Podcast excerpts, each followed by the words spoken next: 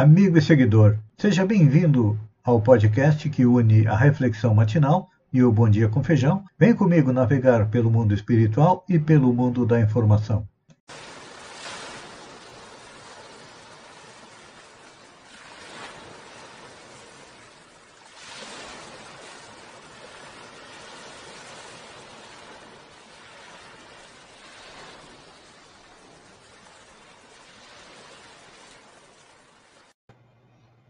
Olá, amigo e seguidor. Seja bem-vindo à nossa live diária da Reflexão Matinal, onde eu convido você para irmos juntos em direção ao nosso coração, para lá, como jardineiros espirituais, elevar templos às nossas virtudes, fazendo com que elas cresçam, floresçam e frutifiquem, nos alimentando nos dando energia para continuarmos na jornada em busca da felicidade. Como estamos a caminho, todos nós ainda temos defeitos e vícios que precisamos erradicar, arrancar como erva daninha do nosso coração.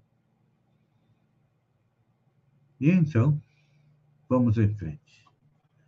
É importante a gente lembrar que nessa busca da felicidade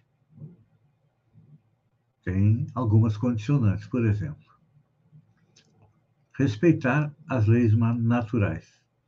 Para respeitá-las, precisamos conhecê-las. Então, continuamos analisando as leis naturais. E é importante a gente lembrar que o serviço, ou seja, as nossas ocupações são infinitas. Jesus, como governador da terra, tem à sua volta todas as criaturas que tenham ideias sadias. Para Jesus, nós somos como um pomar. É. Como árvores. E cada árvore produz segundo a sua espécie. E cada um de nós, como discípulos, como pessoas que seguem o exemplo de Jesus, cada um contribui de acordo com a nossa posição evolutiva. É. É importante a gente lembrar que estamos aqui na Terra, ler passagem esta não é a primeira vez que estamos aqui.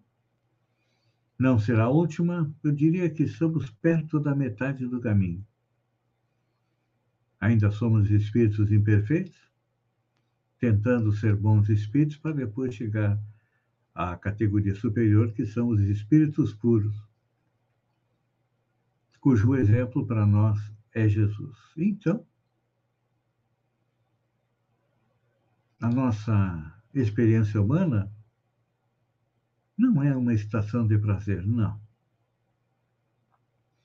Estamos aqui aprendendo, colocando em prática aquilo que aprendemos na espiritualidade e colhendo os frutos daquilo que nós plantamos. Então, é importante a gente lembrar de que esta oportunidade de aprender é única. Porque até poderemos voltar para aprender aquilo que nos programamos nesta encarnação, mas já não será nas mesmas condições. Provavelmente serão condições mais difíceis. É o que acontece com um aluno que não consegue passar de ano, no ano seguinte tem que aprender tudo com colegas novos, uma vida bem enfadonha, bem difícil enquanto poderia estar lá na frente. E Paulo apóstolo compreendeu essa verdade, afirmando que não deveríamos fazer por espírito de contenda e nos vangloriar, mas sim por ato de humildade. Mas para que isso, feijão? Isso é para que a gente lembre. Quando praticarmos alguma ação dentro das nossas obrigações diárias, nós nos dedicarmos com todas as nossas forças, porque muitas vezes nós pensamos que podemos deixar para amanhã aquilo que deveríamos fazer hoje. E que aquilo que fazemos hoje não tem muita importância. Nossa participação na família, no trabalho, na comunidade, muitas vezes nós achamos que não tem importância nenhuma. Não. Não é assim. Cada um de nós está vivenciando mais uma encarnação especial, podemos dizer assim, para que possamos aprender no fundo o quê? A lei de amor. Porque é a lei de amor que comanda a evolução não só do planeta Terra, mas do nosso sistema solar, da nossa galáxia, do universo como um todo. E, então, em vez de utilizarmos o nosso lado negativo, orgulho, inveja, avareza, vingança, agressividade, no dia a dia, nós precisamos, como eu sempre digo no início, aumentar as nossas virtudes e qualidades. É. Paulo fala a respeito da humildade. Ele foi humilde. Ele de rabino, detentor de alto conhecimento, perseguidor dos judeus, dos cristãos, teve humildade de trocar de lado, vamos dizer assim, e defender o Cristo, trabalhar pelo Cristo. E não foi fácil. Ele teve uma vida fácil antes da sua conversão. Depois, ele sofreu. Porque há dois mil anos atrás, nós estávamos sob a lei da força, não a lei do amor. Ainda hoje. Nós vemos aí a força imperando em vez do amor, mas, lentamente, o exemplo, o Evangelho de Jesus, vai entrando no coração das pessoas e cada um de nós tem que fazer a sua parte tem que atender ao dever. Mas que dever? Dever de fazer a nossa evolução, nos transformando em pessoas melhores, mais amorosas, mais humildes, mais sensatas, mais afáveis, mais pacíficas, mais devotadas à família, ao trabalho, à sociedade.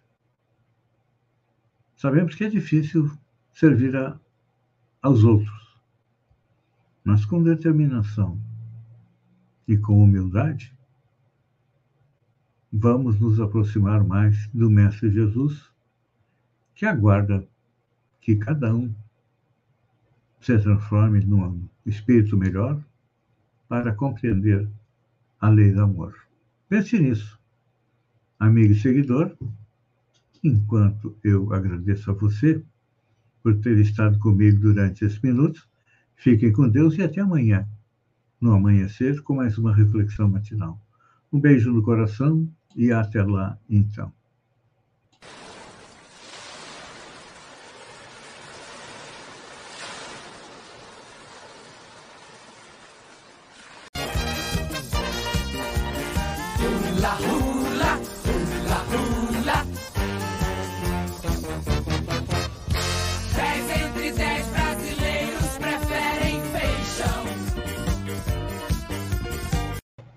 Olá, amigo e seguidor. Seja bem-vindo à nossa live do Bom Dia com Feijão, onde eu convido você, vem comigo, vem navegar pelo mundo da informação com as notícias da região, Santa Catarina, do Brasil e também do mundo. Começamos com a região. Vamos falar de alguém de Sombrio, minha querida amiga Claire Ranfermian, que é, há 23 anos comanda o grupo Assursul. Comento sobre ela porque vai acontecer em Sombrio mais uma edição da festa açoriana de Santa Catarina. E é um reconhecimento e recompensa ao trabalho de Clair, que vem trabalhando em Sombrio região há 23 anos para manter a chama da cultura vinda das ilhas dos Açores, de onde vieram os primeiros colonizadores de Santa Catarina. Teremos apresentações de danças folclóricas, música, artesanato, religiosidade, entre os dias 16 e 18 de setembro de 2022. Nesses três dias de festa, há uma amostra do que há de mais autêntico da cultura açoriana no folclore, artesanato, gastronomia e religiosidade, para as pessoas que visitarem um evento em Sombrio. 38º Rodeio Crioulo Nacional do CTG Porteira do Faxinal. É, nesse final de semana, desde o dia 30 de 6 até o dia 13 de 7, aconteceu em Praia Grande o 38º Rodeio Crioulo Nacional do CTG Porteira do Faxinal. O sucesso do evento teve a participação da CEPRAG, que na semana que antecedeu o evento esteve realizando melhorias e manutenção no Parque é, do CTG. Falando em balneabilidade, o Instituto do Meio Ambiente de Santa Catarina divulgou o relatório de balneabilidade no mês de junho. O relatório número 19, referente às semanas de 20 a 24 de junho e 20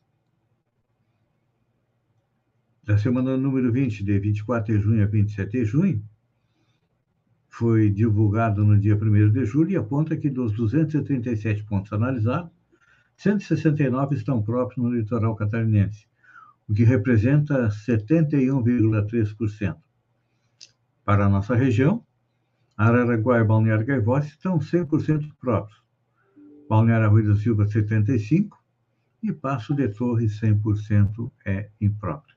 O relatório de balneabilidade é importante porque muitas vezes os turistas buscam essa informação para ver a qualidade da água é, das praias. Olha só, projeto e concurso incentivam reciclagem seletiva. O que está bom pode melhorar. Com base nesse conceito, o SAMAI de Araranguá, por meio de um programa em parceria na escola e no município, estiveram reunidos na quarta-feira, dia 29, eles definiram as estratégias para o desenvolvimento de várias ações em conjunto, procurando levar até os alunos das escolas é, a cultura da reciclagem. Então, está aí uma boa iniciativa, porque se nós, os pais, não aprendemos a reciclar, os filhos poderão aprender. Olha só, uma notícia alvissareira para enfermeiras. Carmen Zanotto apresentará parecer sobre a PEC do piso de enfermagem no dia 6. A relatora da Comissão Especial que analisa a proposta de emenda à Constituição do piso da enfermagem, a PEC 11-2022, a deputada Carmen Zanotto, anunciou que deverá apresentar seu parecer sobre a matéria na próxima quarta-feira, quando encerra o prazo de 10 sessões para emendas à proposta. Então, está aí, os enfermeiros, breve, poderão ter seu piso é, salarial. Cursos da Unesc Virtual recebem nota máxima do MEC. Mais uma vez, a qualidade da Unesc foi comprovada em avaliações do Ministério da Educação. Dessa vez, a avaliação resultou em nota máxima aos cursos da Unesc Virtual. O resultado certifica as graduações de ensino à distância em processos gerenciais e em marketing, marketing, além do semipresencial em gastronomia, com nota 5, que é a nota máxima do MEC. Os cursos em gestão de turismo e gestão de recursos urbanos receberam nota 4. Santa Catarina tem quatro vezes mais casos de dengue em seis meses na comparação com o primeiro semestre de 2021. É, Santa Catarina quase que quadruplicou os casos de dengue. Em 2021, 19.136 pessoas tiveram a doença nos seis primeiros meses. Neste ano foram 70.118 infectados no primeiro semestre. Esses números são do DIV, Diretoria de Vigilância Epidemiológica, e foram divulgados na sexta-feira, dia 1. Hoje o estado tem 132 municípios considerados infestados pela dengue. Notícia boa: Santa Catarina reduz ICMS, gasolina, álcool, energia elétrica e comunicações. Uma medida provisória assinada na sexta-feira pelo governo de Santa Catarina reduziu a 17% a alíquota do Imposto sobre Circulação de Mercadorias e Serviços, o ICMS, para gasolina, álcool, energia elétrica e comunicações. A vigência da medida provisória é imediata, segundo a Secretaria da Fazenda. Isso significa que o preço da gasolina deve cair 60 centavos com a diminuição do ICMS.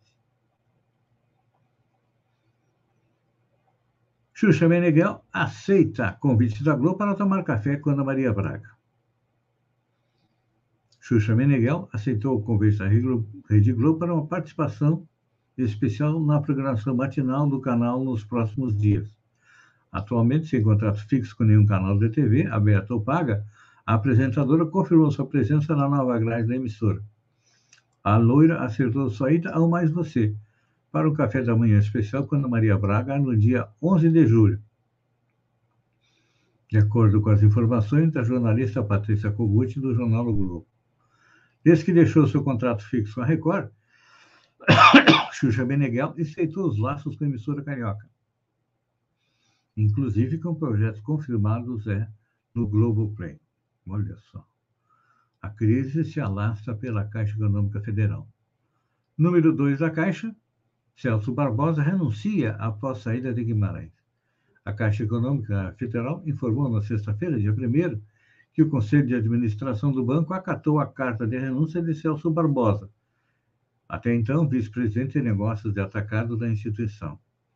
O executivo era considerado o número dois na gestão de Pedro Guimarães, que deixou a presidência do banco esta semana após denúncias de assédio sexual.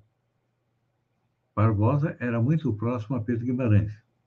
Ele costumava assumir a presidência do banco interinamente em algumas viagens internacionais do ex-presidente.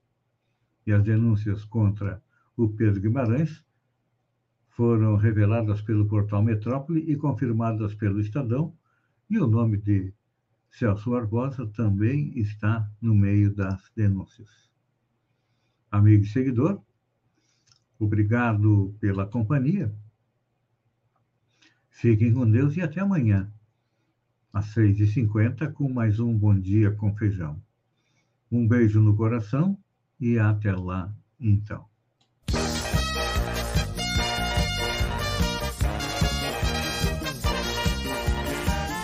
hula, hula.